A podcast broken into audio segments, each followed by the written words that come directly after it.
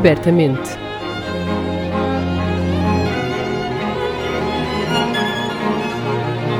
Um podcast da Orquestra Sem Fronteiras.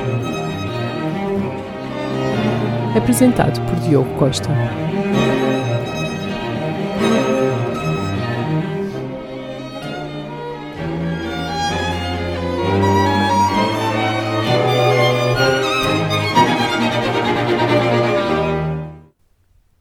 Olá a todos, sejam bem-vindos a mais um episódio de Abertamente. O meu nome é Diogo Costa e este é o podcast da Orquestra Sem Fronteiras com o apoio Santander. Hoje temos connosco a pianista Marika Sefa, nascida no Kosovo, completou a licenciatura e mestrado na Suíça, nas universidades de Basileia, Berna e Lucerna. É premiada em vários concursos e desenvolve regularmente projetos de música de câmara. A Marika, com uma história de vida tão rica e que passa por tantos sítios diferentes, está connosco hoje no programa para uma conversa sobre a migração, e a diáspora na música clássica. Falamos já de seguida, mas não sem antes ouvirmos um pouco de música. Este mês, faça-se justiça aos músicos soviéticos ou de países que pertenceram à antiga União Soviética, dei para mim a contemplar o efeito que este período da história, o da URSS, teve na migração de artistas para outros pontos do globo.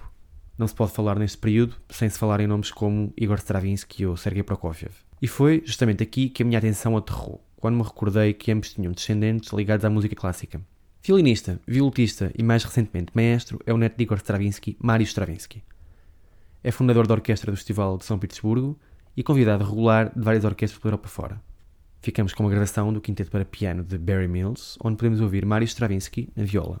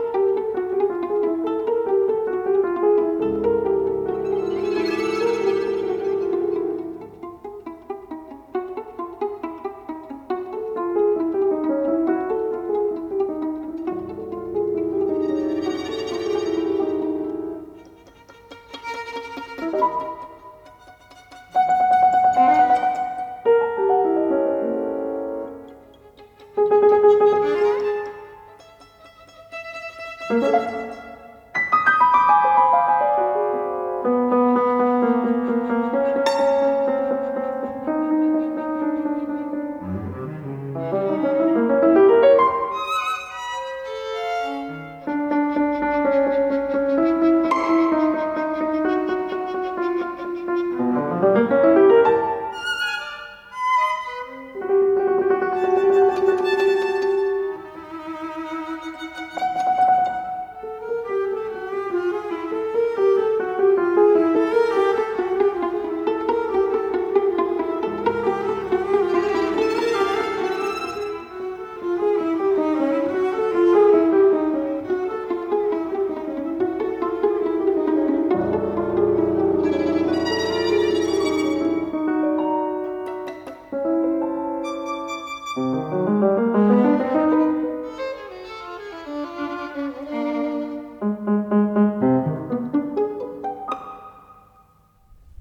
outro lado, compositor, produtor, DJ e diretor artístico de etiqueta Non-Classical, é o neto de Sergei Prokofiev, Gabriel Prokofiev.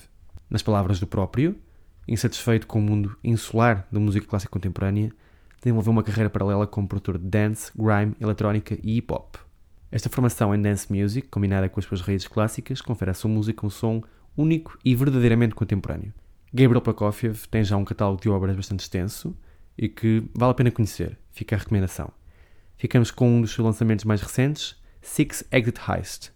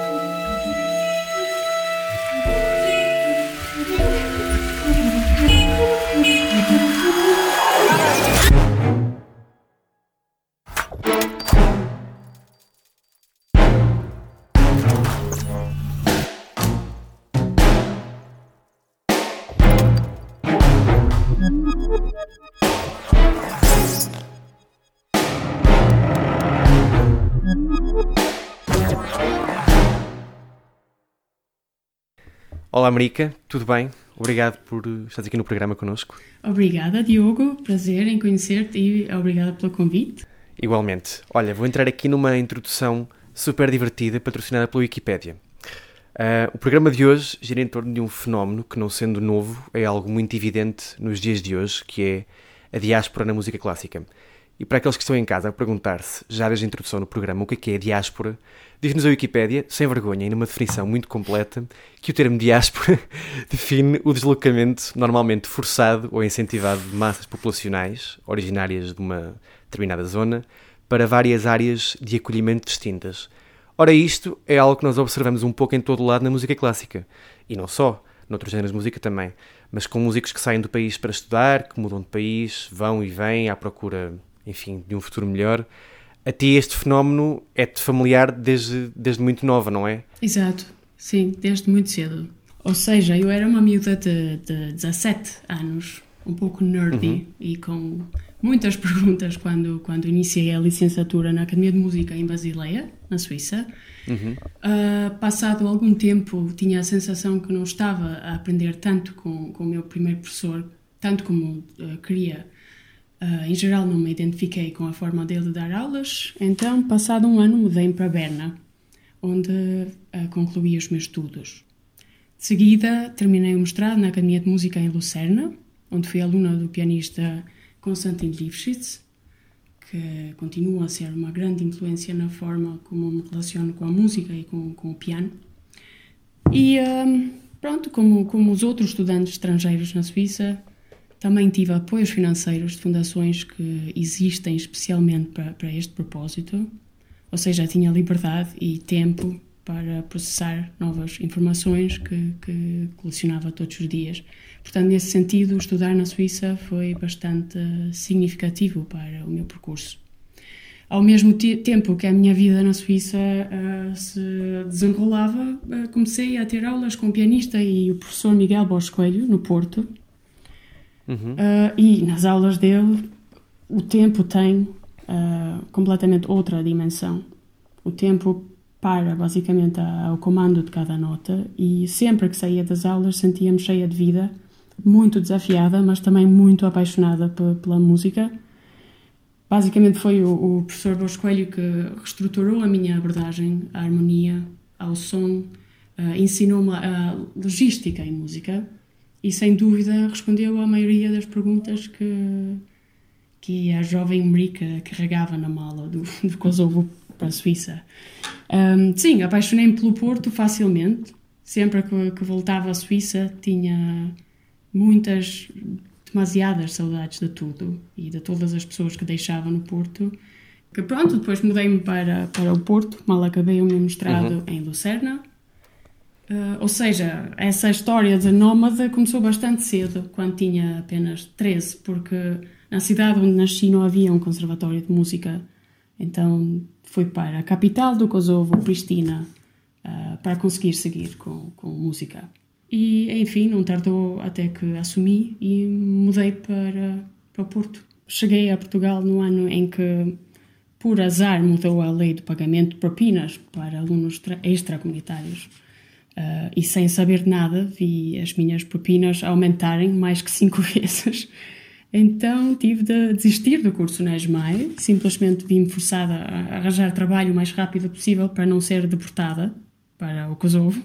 Ou seja, eu vinha mentalizada estudar, para estudar durante dois anos, uhum. ter experiências de música de câmara, concertos, ter uma vida ativa como pianista, mas numa fase inicial acabei por trabalhar, dar aulas, acompanhar em escolas e cidades diferentes. Mas pronto, assim conheci Portugal mais profundamente. Trabalhei em Chaves, em Vila Real, em Valdecambra, em Bragança, ou seja, sim, no Porto também. Ok, uau! Exato. Não fazia ideia. Exato. E, e, nas aulas com o professor Borges Coelho no Porto, eh, eram as, as notas que tinham muito tempo? Era a música que tinha muito tempo? Ou eram mesmo as aulas que se tornavam grandes demais por se perderem a falar sobre a música? Era tudo, era tudo. Às vezes tinha que pôr lembrete no meu telemóvel que é para, para relembrá-lo para comer qualquer coisa, porque ele uh, gosta tanto de dar aulas e uh, é impossível não, não transmitir esse amor que ele tem aos alunos às vezes era necessário dizer-lhe uh, agora ficamos por aqui. Portanto, é. Mas foi uma experiência muito especial. E então, tu saíste do Kosovo relativamente nova, com 17 anos, não foi? E antes uhum. disso já tinhas ido estudar para a capital do Kosovo, foste para a Suíça, vieste para o Porto, entretanto estás em Leipzig, correto? Exato. Uh, como, é que, como é que se lida sucessivamente com esta mudança de sítio? como é que é, como é que foi o acolhimento que, que, que te fizeram em cada um destes sítios? Houve sempre um piano para tocar? Como é que é aterrar num sítio novo e, e, começar tudo quase do zero? Um, sim, comecei uh, com muito cedo a, a mudar de, de, país. Portanto, antes de me aperceber disso, tinha ficado muito boa a mudar de sítio.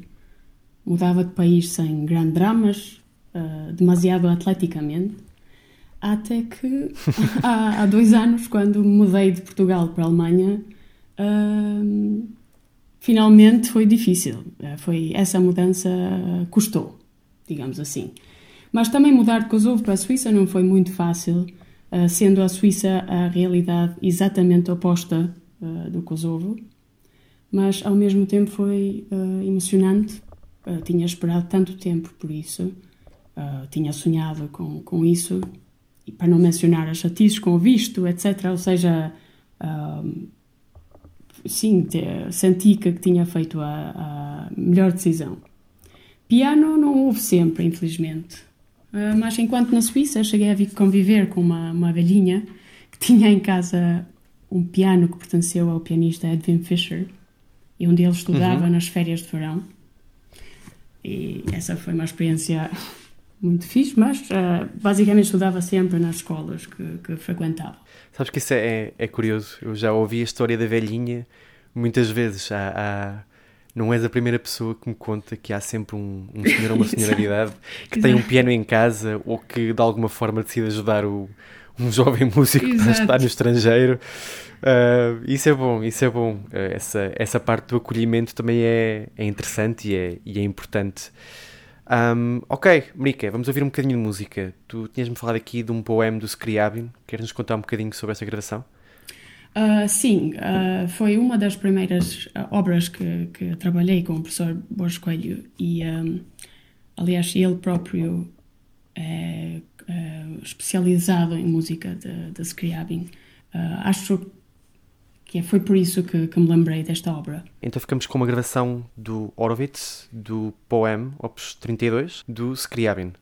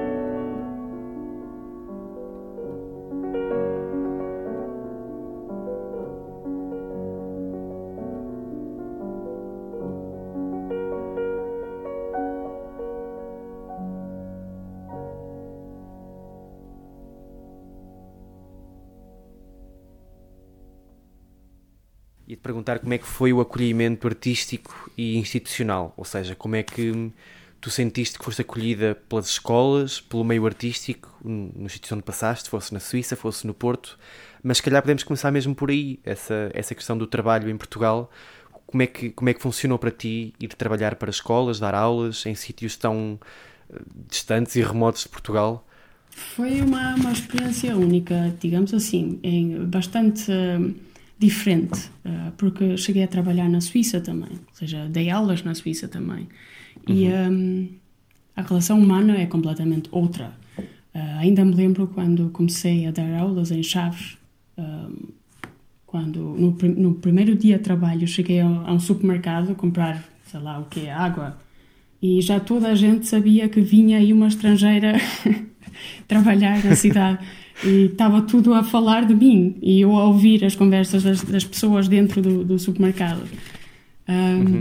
Nesse sentido foi, uh, foi bastante uh, Sim, foi completamente outra coisa, não sei, não sei explicar. Mas, eh, em geral, a nível humano, foi sempre uma experiência muito, muito boa. Em relação ao, ao acolhimento artístico, nunca faltaram sítios para tocar.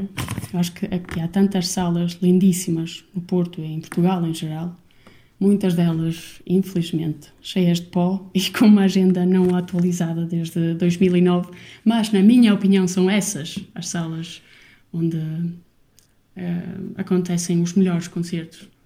E sempre achei uhum. que em Portugal havia público interessado, bastante variado, e não só uh, velhinhos uh, ricos camuflados em amantes da arte, como tinha visto, por exemplo, na Suíça. Uhum. Um, é, acho que o que falta são os apoios financeiros necessários para os músicos conseguirem receber cachês decentes.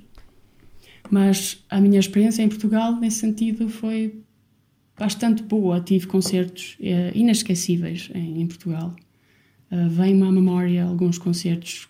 Foi, foi em Portugal que tive uh, uns concertos assim inesquecíveis. Um, Vem-me à memória alguns concertos com, com o violoncelista Hugo Paiva, com quem toco já há quase três anos e um uhum. concerto. E já nos vais contar daqui a pouco a história de como é que o conheceste, que eu sei que há uma história por trás disso engraçada. Exato. Mas deixamos isso mais para a frente.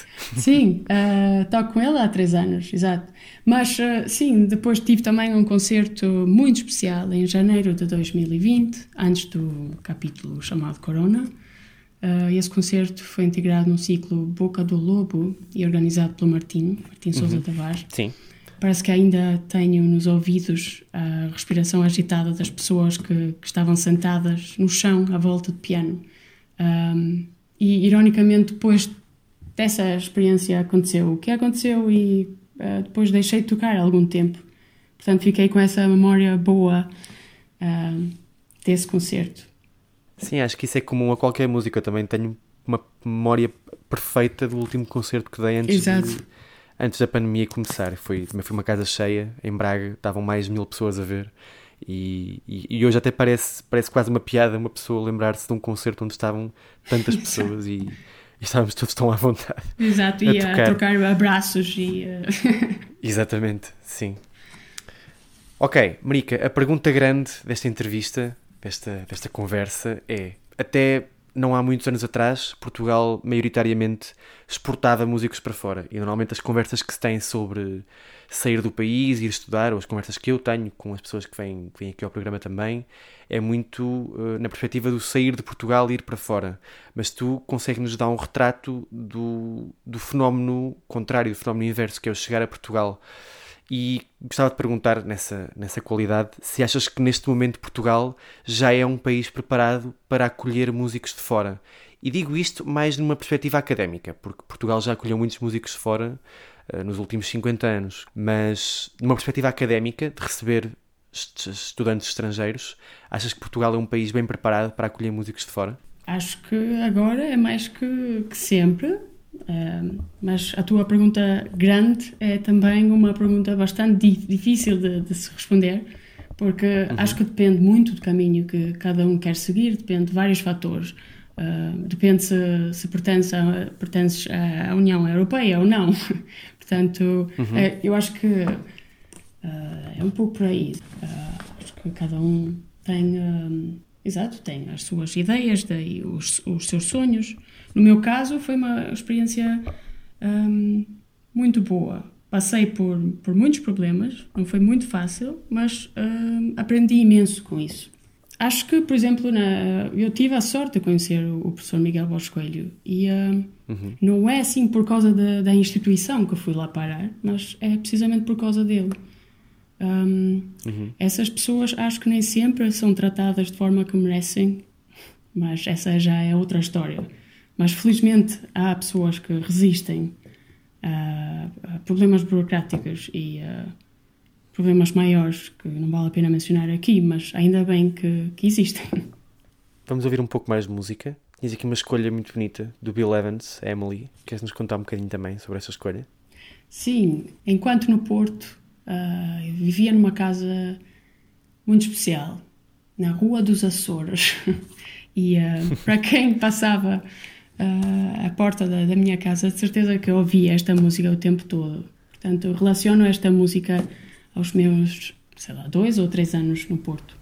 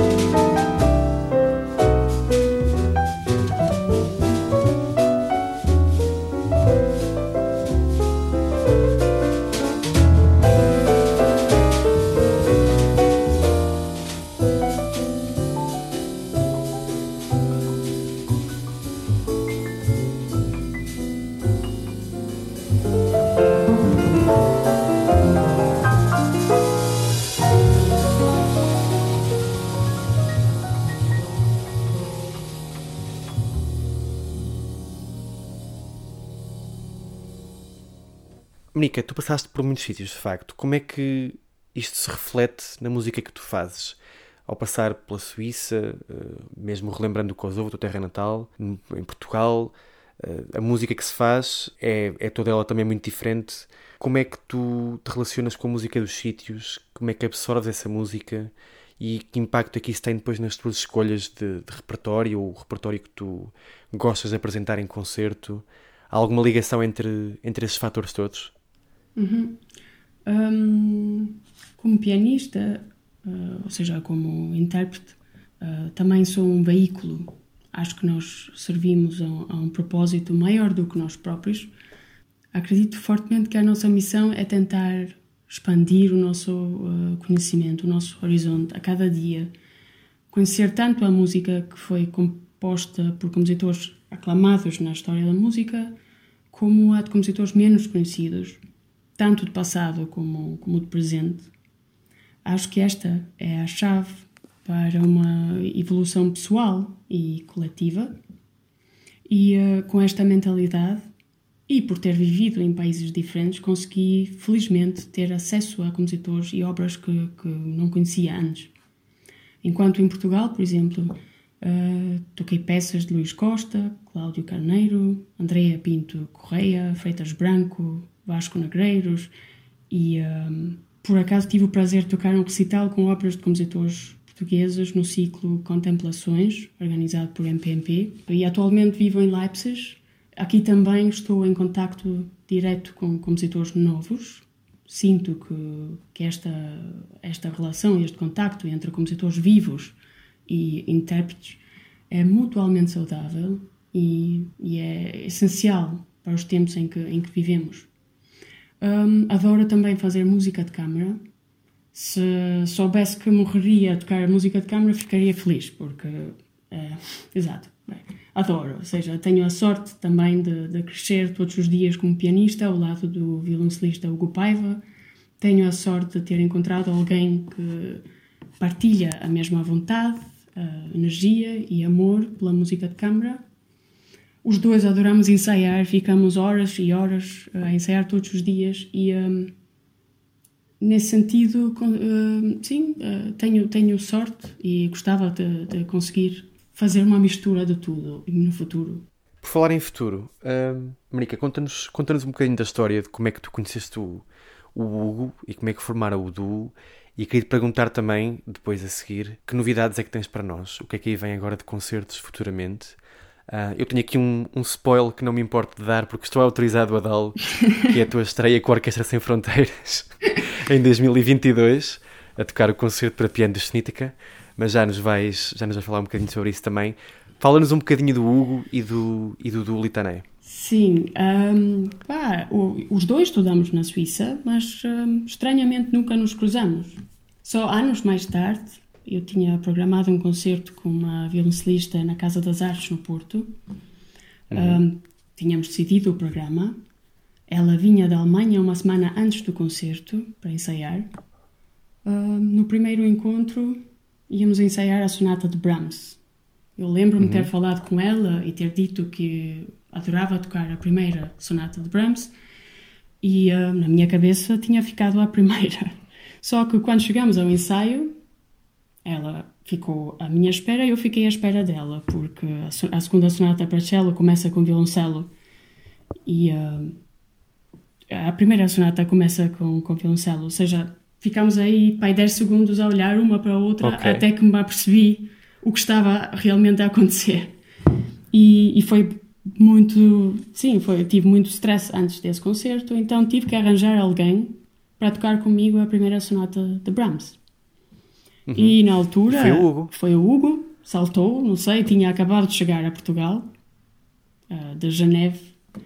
Um, e pronto, conhecemos, uh, começámos a ensaiar. Lembro-me de tocar uma vez o, a sonata toda, assim, sem falar muito. E uh, quando acabamos de tocar, eu assim, bastante impulsivamente, saltei do banco de piano e dei-lhe um abraço. E ele ficou assim a olhar para mim. Um, mas sim, acho que a partir daí foi bastante claro que, que tínhamos de, de, continuar a tocar juntos. E um, há qualquer coisa que não consigo explicar que funciona entre nós. Seja, acho que é, não é só o amor pelo que fazemos, mas é também uh, as ideias uh, coincidem bastante. Então, a partir daí, decidimos uh, formar o duo, dar-lhe o nome do primeiro uh, encore que tocamos precisamente nesse concerto na Casa das Artes. E, e pronto, assim foi. Muito bem. E para o futuro, América, quando é que voltam a tocar juntos? O que é que, o que, é que vem aí nos próximos tempos? Queres nos contar um bocadinho do, do teu calendário, do vosso calendário? Uh, este ano já basicamente tudo o que tínhamos planeado e preparado não aconteceu. Mas sim, é melhor não nos martirizar muito com isso. Aconteceu a, a todos os músicos. Para o futuro, uh, vamos ter outras coisas ainda não confirmadas, mas de certeza que é aqui na Alemanha e vamos estar também em Lisboa uh, a trabalhar com, com o Martim no, no, futuro ciclo que ele vai organizar.